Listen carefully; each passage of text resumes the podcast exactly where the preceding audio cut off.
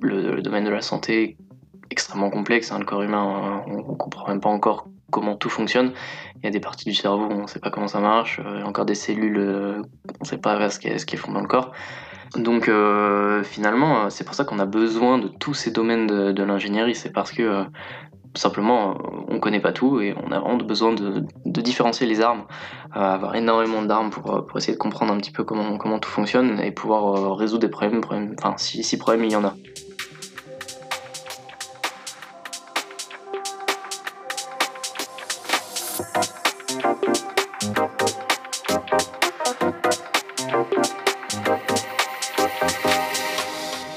Bonjour et bienvenue sur le podcast On a tous quelque chose à dire.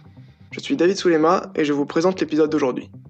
De formation ingénieur, j'ai une certaine vision du monde de l'ingénierie de demain.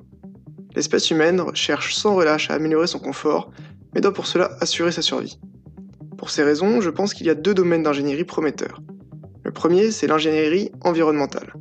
Climatologie, préservation de la biodiversité, agronomie, énergie renouvelable et gestion des ressources naturelles. C'est personnellement ce qui me passionne, mais je connais moins bien le second domaine. Ce second domaine, c'est celui de la santé. Si nous garantissons notre survie grâce au premier domaine, nous voudrons logiquement accroître notre confort et notre espérance de vie. C'est pour mieux comprendre les enjeux du secteur de la santé sous le prisme de la bioingénierie que j'invite aujourd'hui Adrien Bourguin, ami d'enfance et camarade en école d'ingénieur, qui s'oriente lui vers ce second domaine.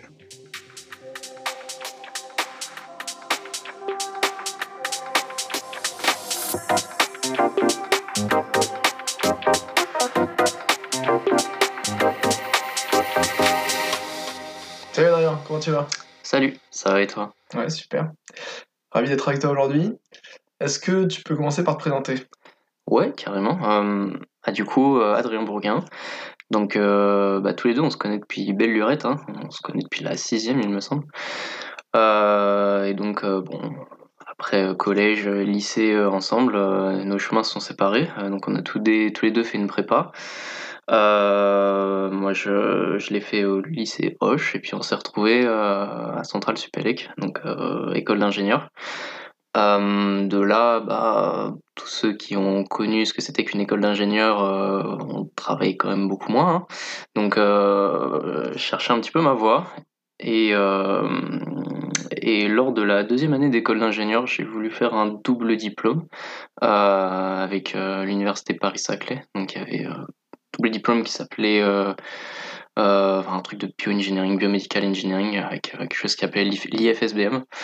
Euh, et donc de là m'est venu en fait cet intérêt pour, pour la santé. donc qui date d'un petit peu d'un petit peu plus longtemps, on pourra on pourrait y revenir. et donc donc j'ai bien bien aimé ce, ce double diplôme en biomedical engineering. Et maintenant, euh, ça m'a amené à candidater euh, aux États-Unis. Euh, donc, je suis en Master of Engineering à UC Berkeley, donc aux États-Unis, en Californie. Donc, deux de tes grands centres d'intérêt, c'est le, le, biomédical, on va dire, avec l'aspect ingénieur, donc le bioengineering. Ouais, tout à fait. C'est vraiment l'aspect l'aspect corps humain, santé, qui, qui est vraiment intéressant. Et l'autre, c'est plutôt tout ce qui est data, euh, data science et intelligence artificielle. Et c'est de ça qu'on va parler aujourd'hui.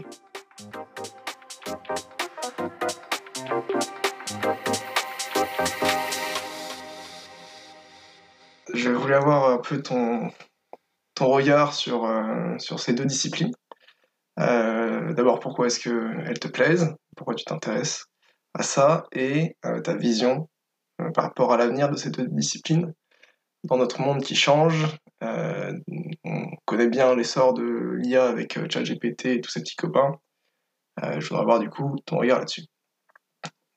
Donc on commence avec la définition de la bioingénierie, bioengineering en anglais.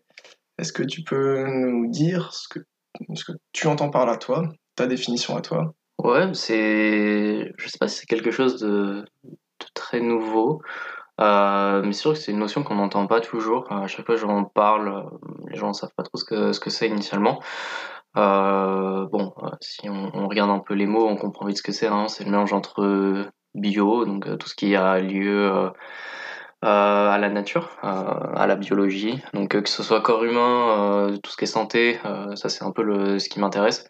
mais il y a aussi le côté, le côté environnement, le côté plantes, nature, animaux. Bon, ce, ce côté-là m'intéresse un petit peu moins. je sais qu'il y a des podcasts que tu as fait qui étaient un petit peu plus sur ce sujet-là. moi, c'est plus le côté santé qui m'intéresse. donc voilà, le côté bio et puis ingénierie, en fait, c'est ramener un peu le, le monde de l'ingénieur. Donc réfléchir aux problématiques de autour de toi, essayer de trouver des, des, solutions à des potentielles problématiques que tu trouves. et donc, ces problématiques qui sont liées au monde de la santé. donc, le, double diplôme que j'ai fait avait une autre mention à côté, c'était Biomedical Engineering. donc là, c'est plutôt le côté santé, mais euh, dans, le milieu, dans le milieu hospitalier, euh, tout ce qui va être dispositifs médicaux, euh, tout ce que tu vas trouver, scanner, IRM, mais aussi, je sais pas, tous les stéthoscopes, stéthoscope intelligent, ça, ça peut, ça peut, ça peut au, au, biomedical engineering. Donc c'est assez vaste. c'est un peu, un peu un truc fourre-tout, hein, on va le dire. c'est un peu ce que j'aime aussi, c'est que euh, comparé à des gens qui font, je sais pas, du, de la mécanique euh, en, ingénierie, ils vont être très très restreints, même si ça reste très large le domaine de la mécanique, mais euh, nous on va pouvoir toucher un petit peu à tout, la data, le machine learning, l'IA, comme tu l'as dit, le côté le côté mécanique, le côté design, un petit peu tous les domaines de l'ingénierie et vraiment dédié au corps humain. C'est vraiment ça qui m'intéresse. Comme tu l'as dit tout à l'heure, on a tous les deux un parcours d'ingénieur. On s'est retrouvés euh, après nos études dans la même école. Euh, moi, je m'intéresse plutôt du coup aux problématiques environnementales, euh, écologiques. Toi, ce qui, te, ce qui te branche un peu plus, c'est vraiment la place de l'homme là-dedans et les, les, préoccupations humaines. en tant qu'ingénieur, je pense que tu seras d'accord avec moi pour dire que ce qu'on nous apprend à faire, aussi parce qu'on aime le faire depuis sûrement tout jeune, c'est résoudre des problèmes. Ouais, tout à fait. Euh, le problème auquel moi je vais me confronter a priori dans ma vie professionnelle, ça va être les problèmes environnementaux, euh, changement climatique, gestion de la biodiversité, gestion des populations, tout ça. Euh, ce qui n'est pas un problème facile, mais le tien non plus, je pense. Le problème de la santé, trouve-moi une personne sur Terre qui va dire non, moi je m'en fous de la santé, hmm, pas évident. Donc ça concerne tout le monde et c'est quelque chose de très complexe, de très profond. Et euh, on a un formidable allié là-dedans, qui s'appelle l'intelligence artificielle, qui est euh, en hausse en ce moment. Et donc, euh, si je dis pas de bêtises, toi, ton rêve, ce serait de pouvoir mettre la puissance de cet allié, l'intelligence artificielle, au profit des, de la résolution des problèmes de santé humains. Ouais, tout à fait. Ça fait partie des, à mon avis, des, des combos qui marchent bien tout, le domaine de la, biologie euh, et l'intelligence artificielle. Euh, bon, c'est quand même un, pareil un mot fourre-tout, on met un peu tout ce qu'on veut. Euh, mais en tout cas, utiliser le machine learning pour des problèmes de, de, biologie, ouais, c'est quelque chose qui, qui marche plutôt bien. très compliqué, hein, encore une fois et très très vaste, énormément de choses à faire. Et bah, ça c'est passionnant, c'est assez nouveau, hein. ça, date de pas si longtemps que ça que qu'on a pas mal de boîtes qui commencent à, d'entreprises qui commencent à faire ça, ramener euh, l'IA dans des domaines de, de bio. Euh, et ouais, c'est plutôt intéressant. Je, t'avoue que je suis pas intéressé que par ça, mais jusqu'à maintenant, euh, j'ai été amené à toucher un peu des deux côtés. et les ramener, ça pourrait être cool, hein, les ramener ensemble. Ok, alors est-ce que tu peux nous expliquer comment ça marche l'intelligence artificielle? Ok, alors ça c'est ça c'est compliqué. Euh, c'est compliqué parce que c'est un mot qu'on entend depuis mm, maintenant deux ans, je pense. Euh, un bon deux ans, on parle d'IA comme la solution magique à tous nos problèmes. Euh, et depuis l'année dernière avec ChatGPT encore plus. bon, l'intelligence artificielle, c'est un terme qui date des années 50 si je me trompe pas. Euh, ça date de vraiment, de vraiment loin et euh, bah, il y, a, y a des personnes, des chercheurs qui diront que l'intelligence artificielle c'est même pas un bon mot pour décrire ce que c'est parce qu'en fait euh, il n'y a pas tellement d'intelligence. on essaie de chercher à créer une forme d'intelligence qui pourrait concurrencer l'intelligence humaine mais jusqu'à maintenant on n'a pas réussi quoi tu regardes ChatGPT, tu as l'impression que c'est une dinguerie, mais au final, euh, il faut je sais pas combien euh, de puissance pour faire fonctionner tout ça. Euh, alors que bah, le cerveau humain, on est à quelques watts pour, le faire fonctionner. Hein. Donc on est vraiment loin encore de la notion d'intelligence artificielle, malgré qu'on l'utilise à tort et à travers. L'intelligence artificielle, en gros, on pourrait voir ça un peu comme appliquer les mathématiques pour essayer de, faire des, prédictions, essayer de prédire des, choses en regardant les données du passé. ça peut être une, définition un peu vulgarisée de, la chose. et à l'intérieur, euh, on peut avoir plusieurs, euh, plusieurs domaines, euh, le machine learning, le deep learning, les réseaux de neurones, tout, ce qu'on entend, qu'on comprend pas très bien, avec plus ou moins de complexité, encore une fois, mathématique, mais tout, se définit, tout se décrit finalement par, par les, des aspects mathématiques. J'aime bien quand tu dis que c'est on regarde les données du passé pour essayer de prédire le futur. C'est effectivement, ouais, j'aime bien cette définition. J'aurais peut-être donné aussi intuitivement comme toi cette idée de, euh, ben, on va donner à l'ordinateur plein d'exemples et on va lui dire, ben voilà, toutes ces photos-là, par exemple, c'est des feux rouges. C'est ce que vous faites en fait sans le savoir en faisant les captcha à chaque fois que vous vous authentifiez sur Google ou des trucs comme ça. Mm. Euh, vous prenez des images, vous dites ça c'est un feu rouge, en fait euh, l'intelligence artificielle derrière elle va assimiler, ok ça c'est un feu rouge. Et maintenant quand vous allez lui donner une nouvelle image, elle va regarder, elle va comparer avec toutes les images qu'elle a identifiées comme feu rouge, elle va calculer un taux de ressemblance, et bon, bah, si ça ressemble suffisamment, elle va dire ouais, ça c'est un feu rouge. Bon, feu rouge assez simple, maintenant pour arriver à ChatGPT, vous lui posez une question existentielle, et il va vous... En fait, il va faire plus ou moins la même chose. Il va regarder les mots, il va les chercher dans toutes les données qu'il a, c'est-à-dire Internet, il va regarder euh, tout ce qui correspond aux mots que vous avez tapés, il va faire la synthèse de tout ce qu'il a trouvé, et il va essayer de vous donner la réponse la plus pertinente possible.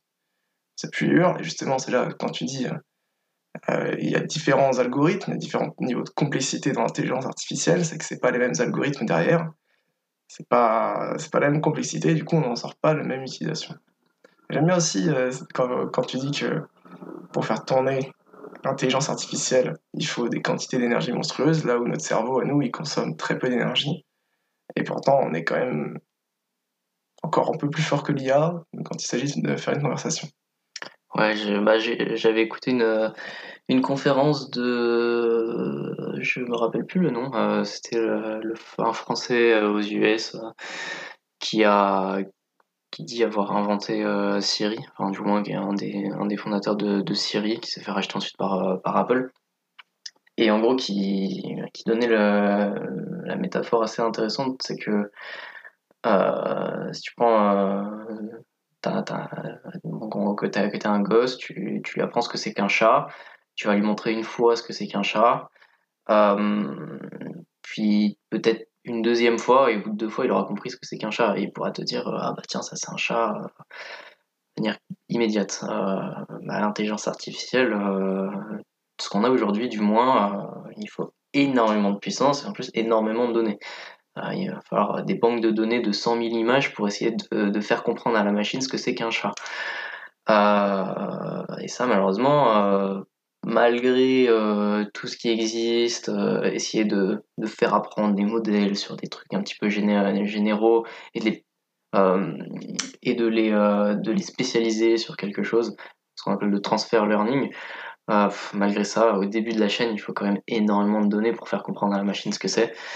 Et bah, c'est pour ça qu'on disait que, que, que je te disais que l'intelligence artificielle, c'était encore loin d'être similaire à ce qu'on a pour le cerveau d'un humain. C'est que deux, deux, deux, visions de chat vs une banque de 100 000, euh, bon, tu peux voir qu'il y a un petit peu de différence. Et c'est pour ça que certains modèrent vraiment encore, euh, encore l'intelligence artificielle, malgré tous les progrès qu'on a, qui sont monstrueux, hein, c'est pharaonique, euh, c'est vraiment un domaine qui est en pleine effervescence et c'est quand même vachement cool. on est encore loin du, du, cerveau humain et d'avoir compris comment faire fonctionner tous les neurones, euh, tous les neurones euh, du cerveau, euh, enfin, faire quelque chose de similaire au cerveau humain. Tu regardes le dernier ChatGPT 4, il me semble qu'ils sont à quelques trillions de, paramètres, donc, donc largement au-delà du, milliard. je crois que c'est à peu près le nombre de neurones qu'il y a dans le, dans le cerveau humain. Euh, bah, aux dernières nouvelles, ChatGPT 4, euh, bon, avant, euh, avant sa gestion des images, il, faisait que du NLP, hein, du Natural Language Processing, donc il traitait que des mots. là où nous, on est quand même capable de faire beaucoup plus de choses. mais bon, malgré ça, automatiser les choses, bah, c'est quand même bien cool. Hein. C'est un peu ce qu'on fait depuis le début, depuis le début des temps modernes, c'est automatiser les choses. Et c'est vrai que l'IA peut quand même, peut quand même aider pas mal. Surtout sur des, des trucs un petit peu compliqués. Euh, si on prend la bioingénierie, par exemple, euh, réussir à aider le médecin sur un diagnostic, par exemple. Pas forcément remplacer le médecin, mais l'aider à ce que ce soit plus rapide, pour traiter plus de patients. Euh, aider dans des situations de crise, par exemple, ça peut vraiment être intéressant. Et avoir, avoir l'IA à notre service dans, dans ces, dans ces domaines-là, peut vraiment être très cool.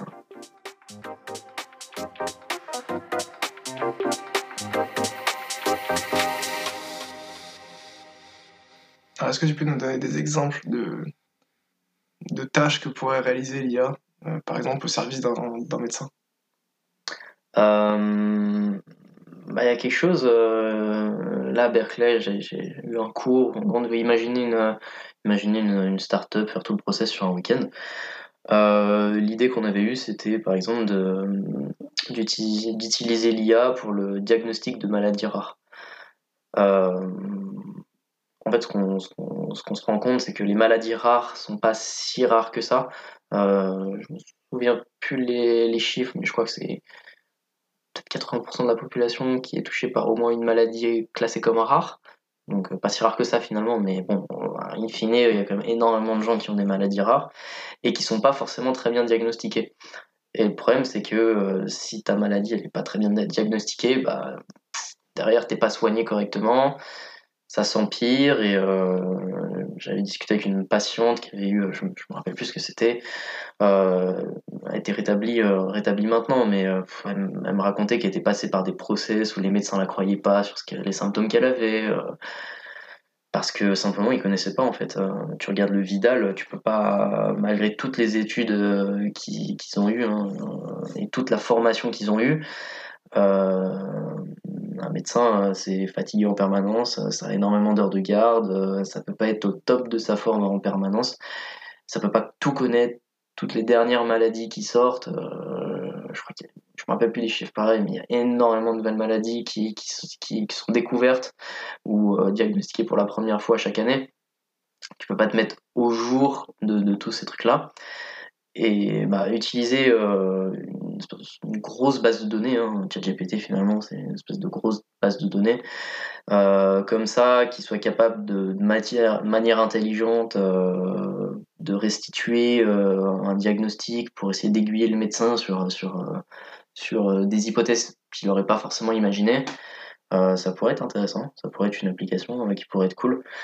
Euh, mais après, ça peut être, ça peut être aussi très simple. Hein. Par exemple, il y a, des, modèles qui s'appellent euh, speech to text. Euh, donc, en gros, transférer un dialogue en quelque chose d'écrit. Donc, par exemple, les sous-titres de certains podcasts se font automatiquement comme ça. Euh, ça pourrait être utilisé pour assister le médecin, euh, faire des diagnostics, pour, pour faciliter en fait euh, le process de diagnostic du médecin. simplement, on aurait l'IA qui écouterait l'interaction entre un, médecin et son patient et qui retranscrirait directement tout ça en, en, mots, quoi. Le résumé derrière, essayer de faire, euh, je sais pas, des, réfléchir à des diagnostics supplémentaires euh, par-dessus, euh, quelque chose comme ça, ça pourrait être intéressant. je crois qu'il y a des boîtes qui le font même actuellement. mais ça peut être, encore une fois, très très très très large. Je citais Akemia tout à l'heure. ils font quelque chose qui est vraiment très stylé. En gros, ils essaient de réfléchir à des nouvelles molécules. parce que, par exemple, pour faire des médicaments, bah, en fait, c'est simplement des molécules, essayer de, trouver les molécules qui, qui, se lient à d'autres euh, molécules, euh, des, pathogènes pour essayer de, lutter contre elles ou je ne sais quoi.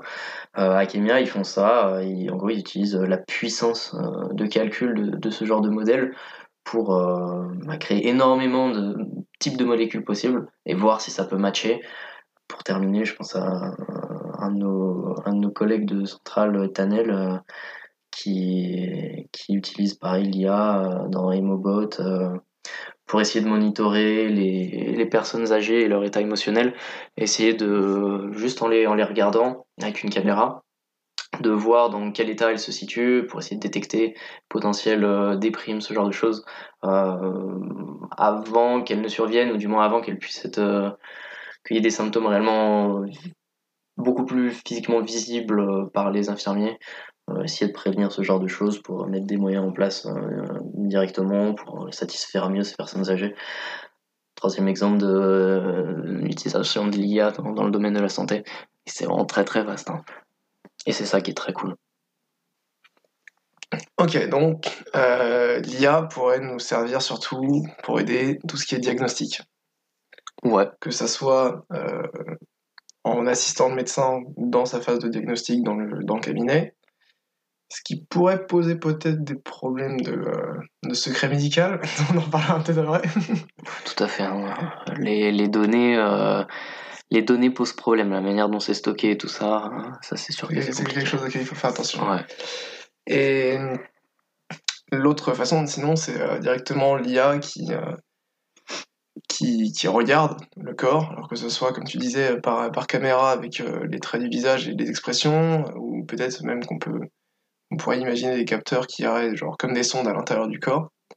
Ouais, comme tu dis, cette espèce de petit, de petits robots euh, qui aideraient le médecin à dépasser dans, dans, toute la complexité de son travail. Alors avec, avec tout, le, tout, le, tout le respect et l'admiration qu'on a pour les médecins, c'est vrai, comme tu le dis, c'est pas, c'est pas des super-héros pendant le Covid. Ils avaient été, euh, je me rappelle de, certains médecins qui avaient pris la parole pour dire arrêtez de nous applaudir parce qu'on n'est pas des super-héros. L'image de super-héros fait, donne l'impression qu'on n'est jamais fatigué, mais si on peut plus, on est au bout du rouleau. On est des personnes normales qui font des grandes choses. Et peut-être qu'un petit robot euh, qui pourrait nous aider euh, dans le travail, ça permettrait d'être encore plus efficace et de souffler un peu. Donc ouais, c'est des belles, euh, des belles perspectives là-dedans pour l'IA. Ouais, bah, L'idée, c'est, vraiment de ne pas remplacer le médecin. Je pense que penser à vouloir remplacer les choses, ça marchera pas. On aura toujours besoin de médecins. Parce que pour le contact humain, en fait, tu peux se faire diagnostiquer par par, euh, par une IA uniquement quand euh, t'as euh, t'as déjà vu plein de médecins que t'es au bout de, au bout de ta vie t'as pas été diagnostiqué correctement t'en peux plus avoir le contact humain en fait les, patients ils le voudront tu pourras pas remplacer je vois mal le médecin complètement remplacé c'est pour ça que je vois vraiment l'IA comme une aide quelque chose qui va qui va vraiment venir aider aider les médecins et à tout point de vue, hein, là on a, on a parlé d'un point de vue un petit peu macro, euh, extérieur au corps humain. Euh, le corps humain c'est génial, euh, tu peux zoomer, zoomer, zoomer encore jusqu'à l'état de cellule et à toutes les échelles, tu vas pouvoir avoir besoin DIA pour automatiser les choses ou accélérer les process, aider, aider le diagnostic, aider aider les médecins. On parle beaucoup de diagnostic, mais ça se limite vraiment pas à ça. Et c'est ça qui est, ça qui est ouf. Tu peux vraiment penser à l'IA partout. Justement, dans la, on a parlé du diagnostic, qui est du coup l'identification des, euh, des symptômes, des maladies éventuellement de, euh, des patients. Ouais. Maintenant, dans la prise de décision, quelle est ta vision là-dessus? Est-ce que l'IA devrait aider le médecin à, à prendre des décisions, étant donné que l'IA a détecté un cancer chez tel patient à tel niveau, euh, chose que le médecin n'avait pas forcément vu parce que bon, bah, le cancer est encore à l'état de. Il n'y a pas encore de, de tumeur quoi. Mhm.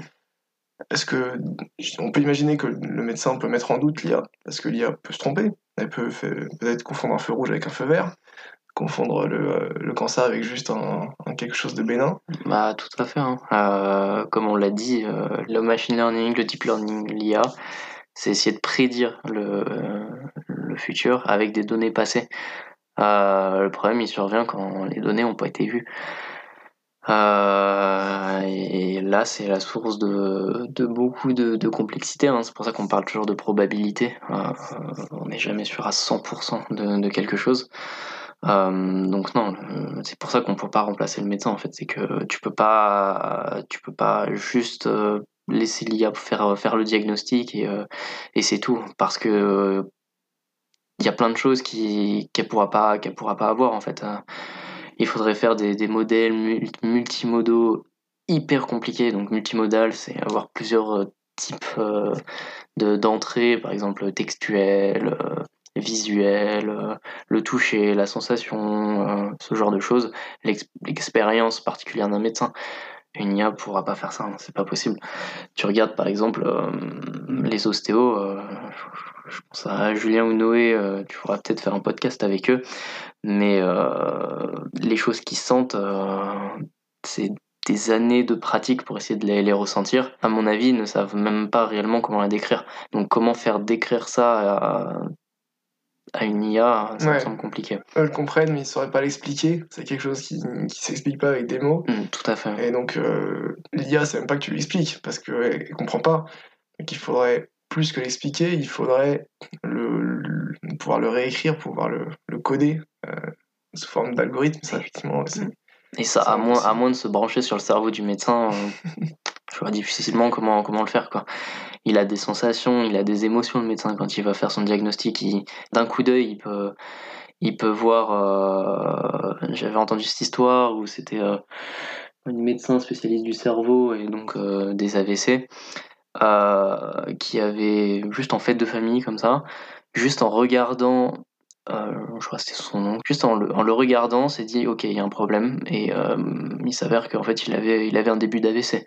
Euh, et ça, c'est un feeling que tu peux, c'est indescriptible quoi. C'est des années, des années, des années de pratique qui t'ont, qui t'ont fait faire ressentir des choses très profondes.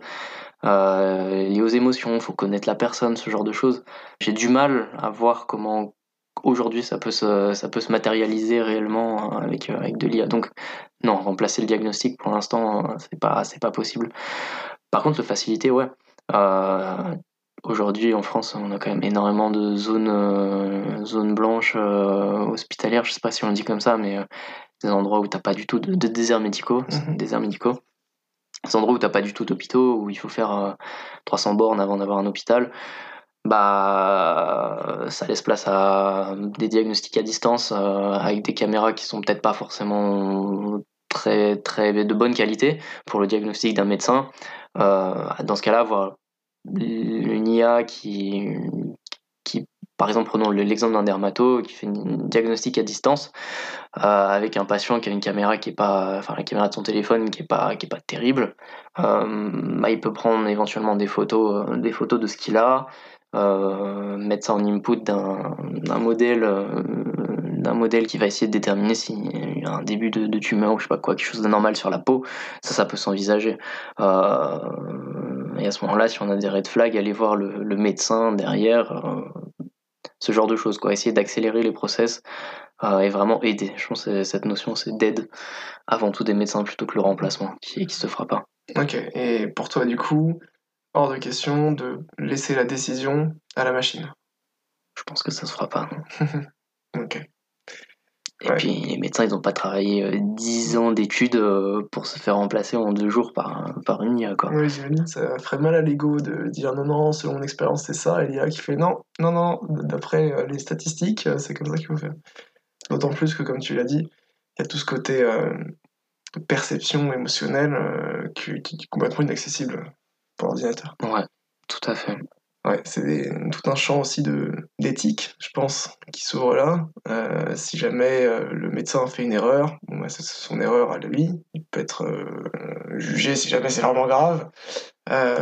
L'ordinateur, c'est pas une personne morale. S'il fait une erreur, qui prend pour lui Ouais, qui va être responsable? Est-ce que c'est le médecin? Est-ce que c'est les personnes qui ont créé le modèle? Est-ce que c'est les gens qui ont acheté? Tu regardes juste euh, sur une, une Tesla euh, les, les, les, problèmes éthiques qu'il y a eu aux États-Unis euh, quand il y a un accident, bah, on ne sait pas vers qui se tourner quoi. Celles qui sont tout conduites? Ouais, les voitures autonomes vu ce genre de cas à Berkeley au début de l'année, euh, bon, bah, tu sais pas vers qui tourner tellement. Hein. Est-ce que c'est la faute de ceux qui ont construit la machine, euh, la voiture en elle-même? Est-ce que c'est la faute de ces ingénieurs qui ont uniquement fait le software? Est-ce que c'est le hardware et le software? Est-ce que c'est la personne qui l'a acheté qui est complètement responsable? Est-ce que c'est la personne qui l'a vendu? J'en sais rien. C'est compliqué. Est-ce que c'est la personne qui a traversé au rouge? Est-ce que c'est la personne qui a traversé au rouge? Tu sais pas quoi. C'est ça qui est compliqué et avoir quelque chose qui décide à 100%, pas facile aujourd'hui. Ouais, donc prendre plein de données, toutes les données sur le passé euh, des patients, alors s'ils veulent bien le, le partager, bien sûr, hein, sur le, et tout anonymisé, bien sûr, à chaque fois. Euh, croiser les données de Monsieur X avec euh, les données de Madame Y, même si elle a vécu 30 ans avant, et regarder Regardez si ça concorde, faire des tendances. Regardez si bon bah s'ils ont plus ou moins le même profil, bah, ils risquent d'avoir plus ou moins la même maladie. Et du coup, on peut proposer un traitement comme ça avec la décision qui revient toujours au médecin.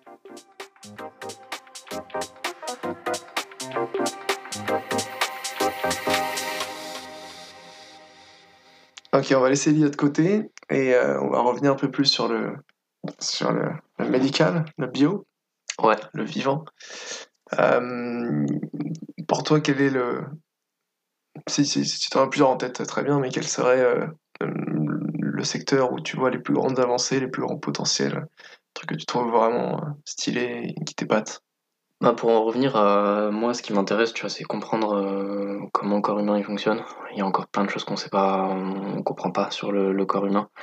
C'est vraiment une machine c'est assez fou, tu vois, que l'évolution ait réussi à faire quelque chose d'aussi compliqué. Euh, comment tous les, tous les systèmes à l'intérieur de ton corps fonctionnent. Euh, c'est vraiment c'est formidable à comprendre et à étudier. Et on comprend pas encore tout. Que ce soit dans le cerveau, hein, c'est le premier exemple qui vient, mais aussi euh, la répartition des cellules, par exemple, dans le corps humain. bah ça, c'est quelque chose, un des derniers cours là, à Berkeley que j'avais, c'était un peu sur ça comment, les cellules se répartissent dans, le corps humain. Et euh, il y a énormément de, la recherche qui, se fait actuellement là-dessus. Donc c'est un projet qui s'appelle euh, le projet Atlas, je crois. Euh, en gros, l'idée, c'est essayer de, faire une carte des cellules dans le corps humain et de dire, bah tiens, dans, ta main, tu vois, as telle cellule, telle cellule, telle cellule, ça sert à ça, ça, ça, toutes ces cellules, elles servent de manière indépendante à ça. Euh, et ça, c'est quelque chose qui, qui, a été permis par, euh, par un procédé qui s'appelle, euh, enfin qui est très cool, qui s'appelle le Single Cell Analysis. Donc c'est une boîte qui s'appelle Illumina X, Illumina. donc on vraiment révolutionné le domaine du, single cell analysis et la, la, génomique en général. Donc en gros, la génomique, c'est l'étude du génome humain, essayer de réussir à, déchiffrer euh, tout le, tout, le génome humain, des gènes et tout ça. Ça a déjà été fait, c'est un projet qui a duré, je crois, 30 ans, quelque chose comme ça, qui a coûté des milliards, vraiment énormément de scientifiques. Euh, tout ça pour que maintenant, avec les avancées de la, science, on soit capable de réussir à, à décoder ton génome avec deux, je crois c'est 200 euros. En 200 euros, on est capable de, d'avoir tous tes, tous tes gènes euh, et d'avoir ton génome. Euh, sauf que c'est encore, euh, il y a encore d'autres problématiques qui se rajoutent, qui se rajoutent barre dessus parce que c'est très, c'est très macro en fait, avoir la manière dont tous tes gènes s'expriment. ce qui serait encore plus intéressant pour comprendre par exemple comment les certaines euh, cellules cancéreuses apparaissent, fonctionnent, euh, comment les traiter, euh, ce genre de choses, c'est réussir à identifier ce que fait réellement telle cellule. Ça, on ne sait pas encore très bien le faire, du moins pas dans tout le corps humain. C'est, ce projet Atlas est destiné à ça. C'est vraiment, vraiment être capable de faire une carte de, ton corps humain et de toutes les cellules que tu as dans le corps humain. Euh, et en fait, pour faire ça, bah, c'est énormément de domaines de, la science euh, qui sont, qui sont mis en jeu. Euh, beaucoup de ce qu'on appelle biomems, bioelectromechanical sensors, sensors des capteurs tout petits, de différentes natures, qui utilisent des principes physiques un petit peu différents et avec des machines qui coûtent des millions pour réussir à, faire ça. Et ça, il y a vraiment beaucoup de, beaucoup choses intéressantes et si on veut revenir à, l'IA, euh, réussir à euh, identifier la tête, euh, à prédire de manière quasiment automatique que telle cellule, elle a cette tête-là, et du coup, ça veut dire qu'elle s'exprime de cette manière-là, et donc ça veut dire que elle a tel gène à l'intérieur à l'intérieur de son noyau, bah, l'IA peut, peut, peut, peut, peut réussir à, faire ça, mais c'est beaucoup d'autres principes scientifiques qui vont, qui vont être utilisés. Donc ça, c'est vraiment un domaine qui est vraiment très cool. Euh, la, génomique, euh, la génétique, ce genre de choses. L'IA commence à, rentrer dedans. Je peux pas t'en dire plus pour l'instant. C'est euh, mon second semestre à Berkeley qui m'en fera dire plus. Mais, euh, mais ouais, ça c'est vraiment très cool. Euh, les neurosciences aussi. Euh, comprendre comment, comment le cerveau fonctionne, bah, comprendre tout ce, qui, tout ce qui tourne autour du cerveau, que ce soit des maladies comme, comme Parkinson, comme Alzheimer, essayer de, les, voir des manières de les traiter en les comprenant mieux, mais aussi tout ce qui va être maladie psychologique, maladie psychiatrique, ce genre de choses, on ne sait pas encore très bien comment ça fonctionne. Euh, bah, la science va nous aider à, comprendre mieux et tout ça c'est vraiment passionnant et ça demande beaucoup d'efforts. Hein. C'est énormément d'argent qui est mis, là-dedans euh, dans les universités américaines par exemple, euh, pour, ne prendre que leurs exemples. Euh, mais tout ça ouais c'est vachement passionnant et ça déterminera à mon avis, euh, enfin ça ne déterminera pas mais ça nous fera vraiment évoluer, euh, évoluer dans le futur quoi mieux comprendre toutes ces choses-là, c'est mieux comprendre le corps humain et bah, mieux comprendre les choses pour les traiter derrière. C'est ce que le principe de Jean Covici, quoi.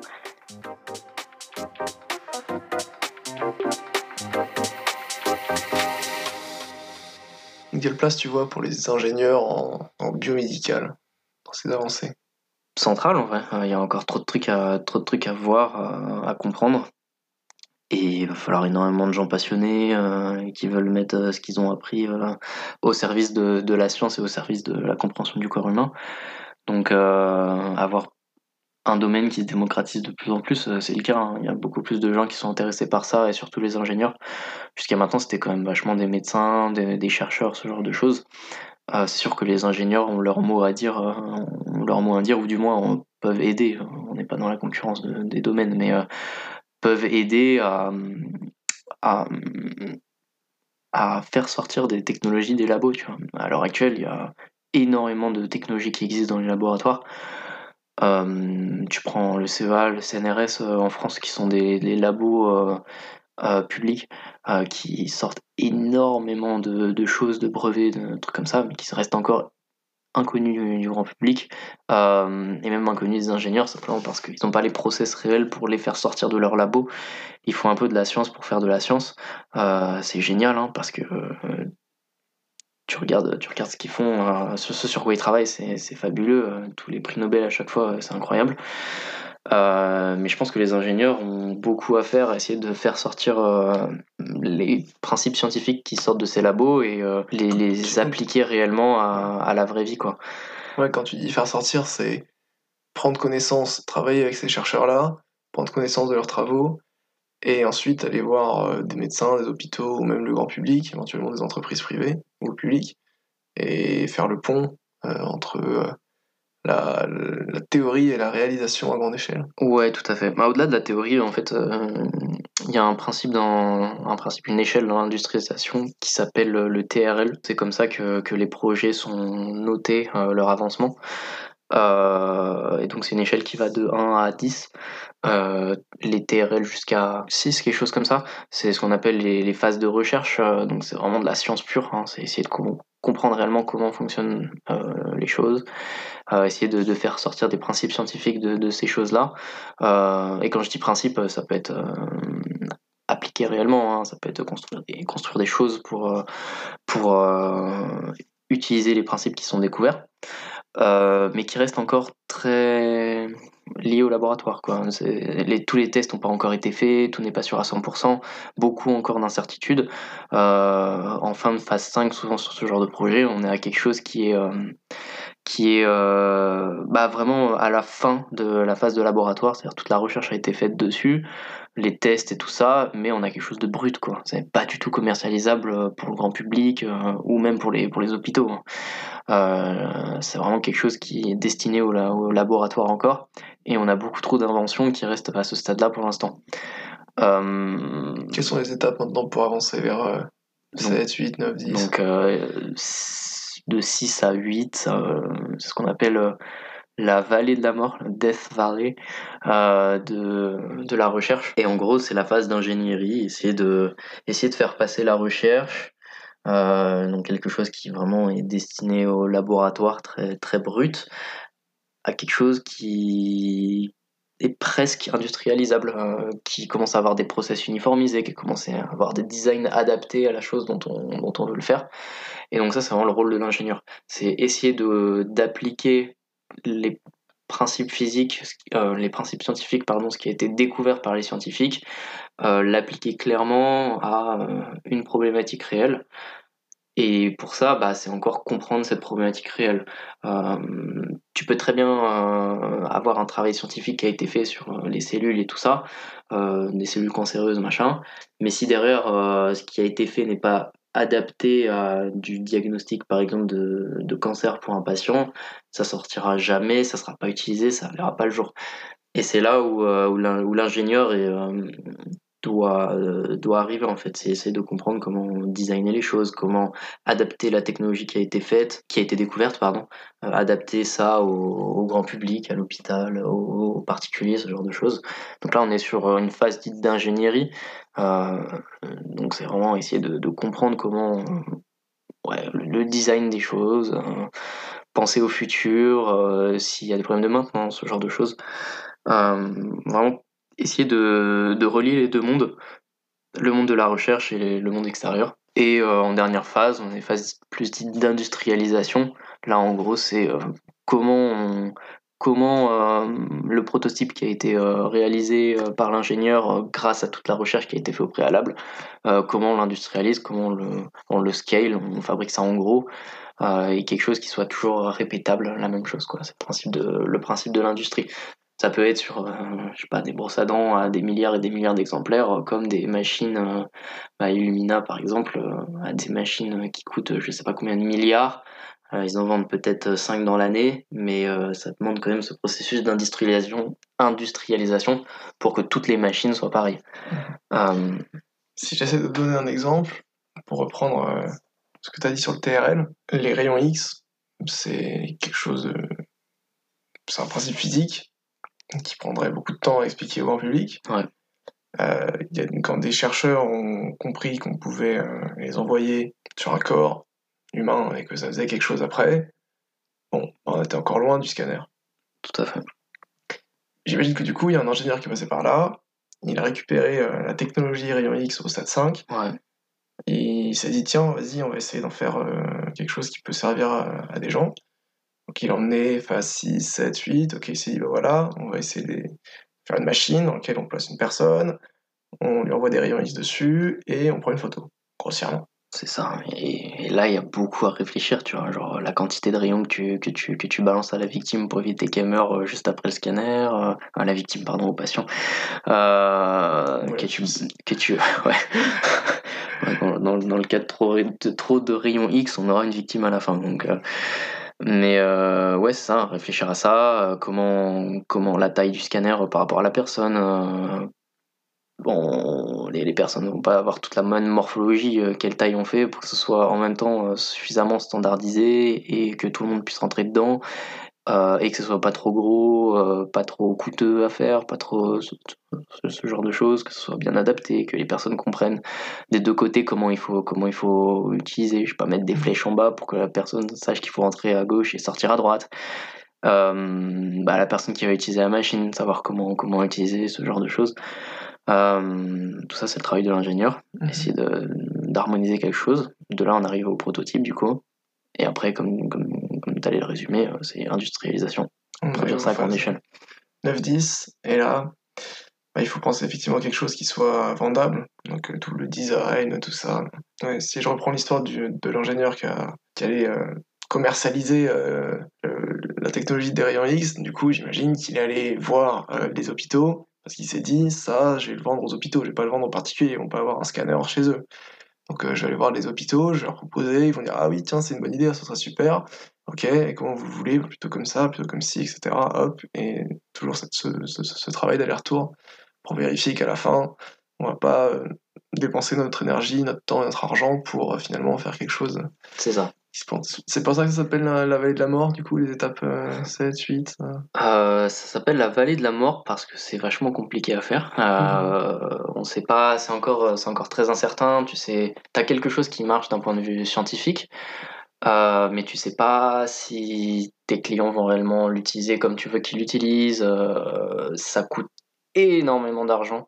Euh, bah, ces phases de redesign à chaque fois en fonction, de, en fonction du client, comprendre réellement ce que, ce que, veut, ton, ce que veut ton utilisateur.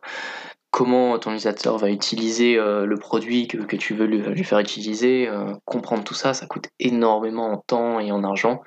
Donc ouais, c'est complexe. Euh, donc là, on sort un petit peu plus de, de la vallée de la mort, mais, mais pour revenir à la vallée de la mort, ouais, c'est juste que c'est très coûteux. C'est une phase mmh. qui est très très coûteuse pour les entreprises. Euh, et c'est pour ça qu'il y a beaucoup de projets qui, seront, qui seraient super cool sur le papier, mais difficiles à mettre en œuvre mhm. dans la réalité. Donc une, une grande niche pour les ingénieurs qui savent pas quoi faire euh, de leur vie, d'aller toquer à la porte du CEA, du CNRS, voir un petit peu les technologies qui en sortent et se casser la tête pour, pour proposer quelque chose d'utile à la population. Alors bon courage pour travailler avec les labos français, c'est pas facile, mais, euh, mais, mais ouais, pourquoi c'est pas facile? euh, Parce que euh, les scientifiques n'ont pas la même vision du futur que les ingénieurs. Euh, toi, tu arrives avec la volonté de conquérir le monde, d'aider tout le monde, d'avoir un impact positif sur la société. Certains scientifiques, eux, ils adorent la science, juste faire de la science. Donc réussir à, à contenter ces deux mondes et à les faire travailler ensemble, c'est mmh. pas forcément, c'est pas forcément facile. Euh, mais bon, je sais qu'il y a beaucoup d'initiatives qui sont mises en place, surtout ces derniers temps, euh, pour réussir à, faire sortir le plus de technologies des laboratoires. Surtout en France, aux États-Unis, ils ont un petit peu plus, c'est un petit peu plus, euh, peut-être pas facile, mais moins contraignant, j'ai l'impression, de par le fonctionnement avec les universités et tout ça. Euh, ça a l'air d'être un petit peu moins compliqué sur certains aspects euh, qu'en France, mais je crois que ça, ça, se bouge pas mal euh, en France, c'est cool. à mon avis, de plus en plus, on va avoir des, des, des, technologies vraiment très deep, compliquées, complexes, qui ont demandé énormément de recherche scientifique, qui vont pouvoir être données dans les mains du grand public.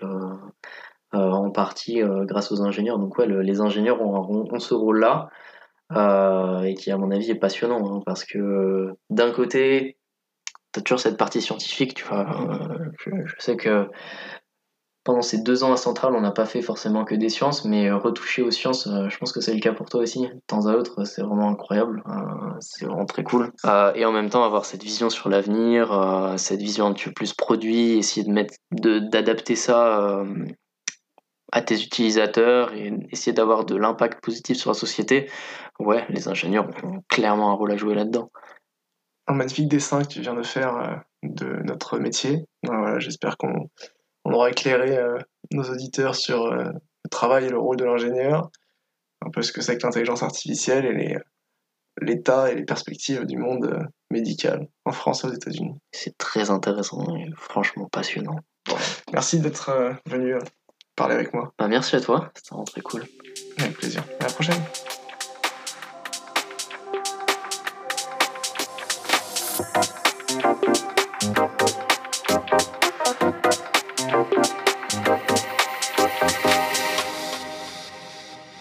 Discutant avec Adrien, j'ai retenu plusieurs choses.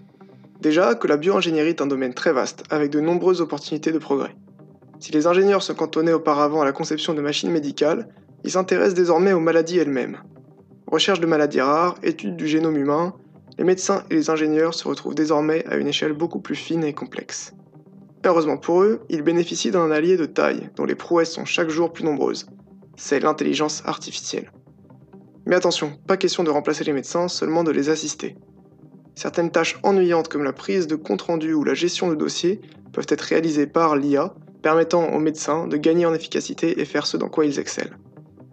Du côté des ingénieurs, manier l'intelligence artificielle permet d'exploiter des quantités de données infinies, idéal pour plonger dans la complexité du vivant à l'échelle moléculaire et faire de belles avancées en sciences biologiques.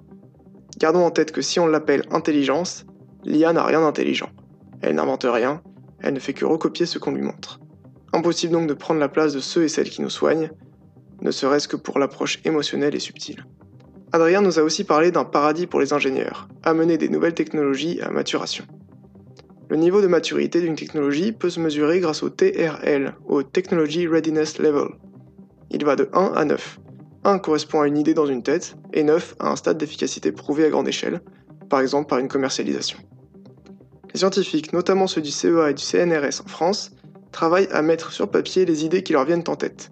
Ils en étudient les principes en laboratoire, mais ne peuvent faire maturer ces idées au-delà du stade 6.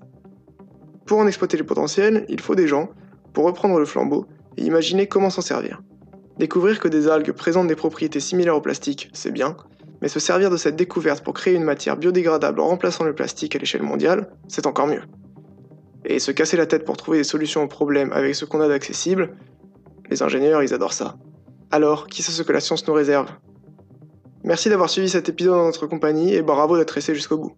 N'hésitez pas à nous écrire à contact.onatous@gmail.com et n'oubliez pas, on a tous quelque chose à dire.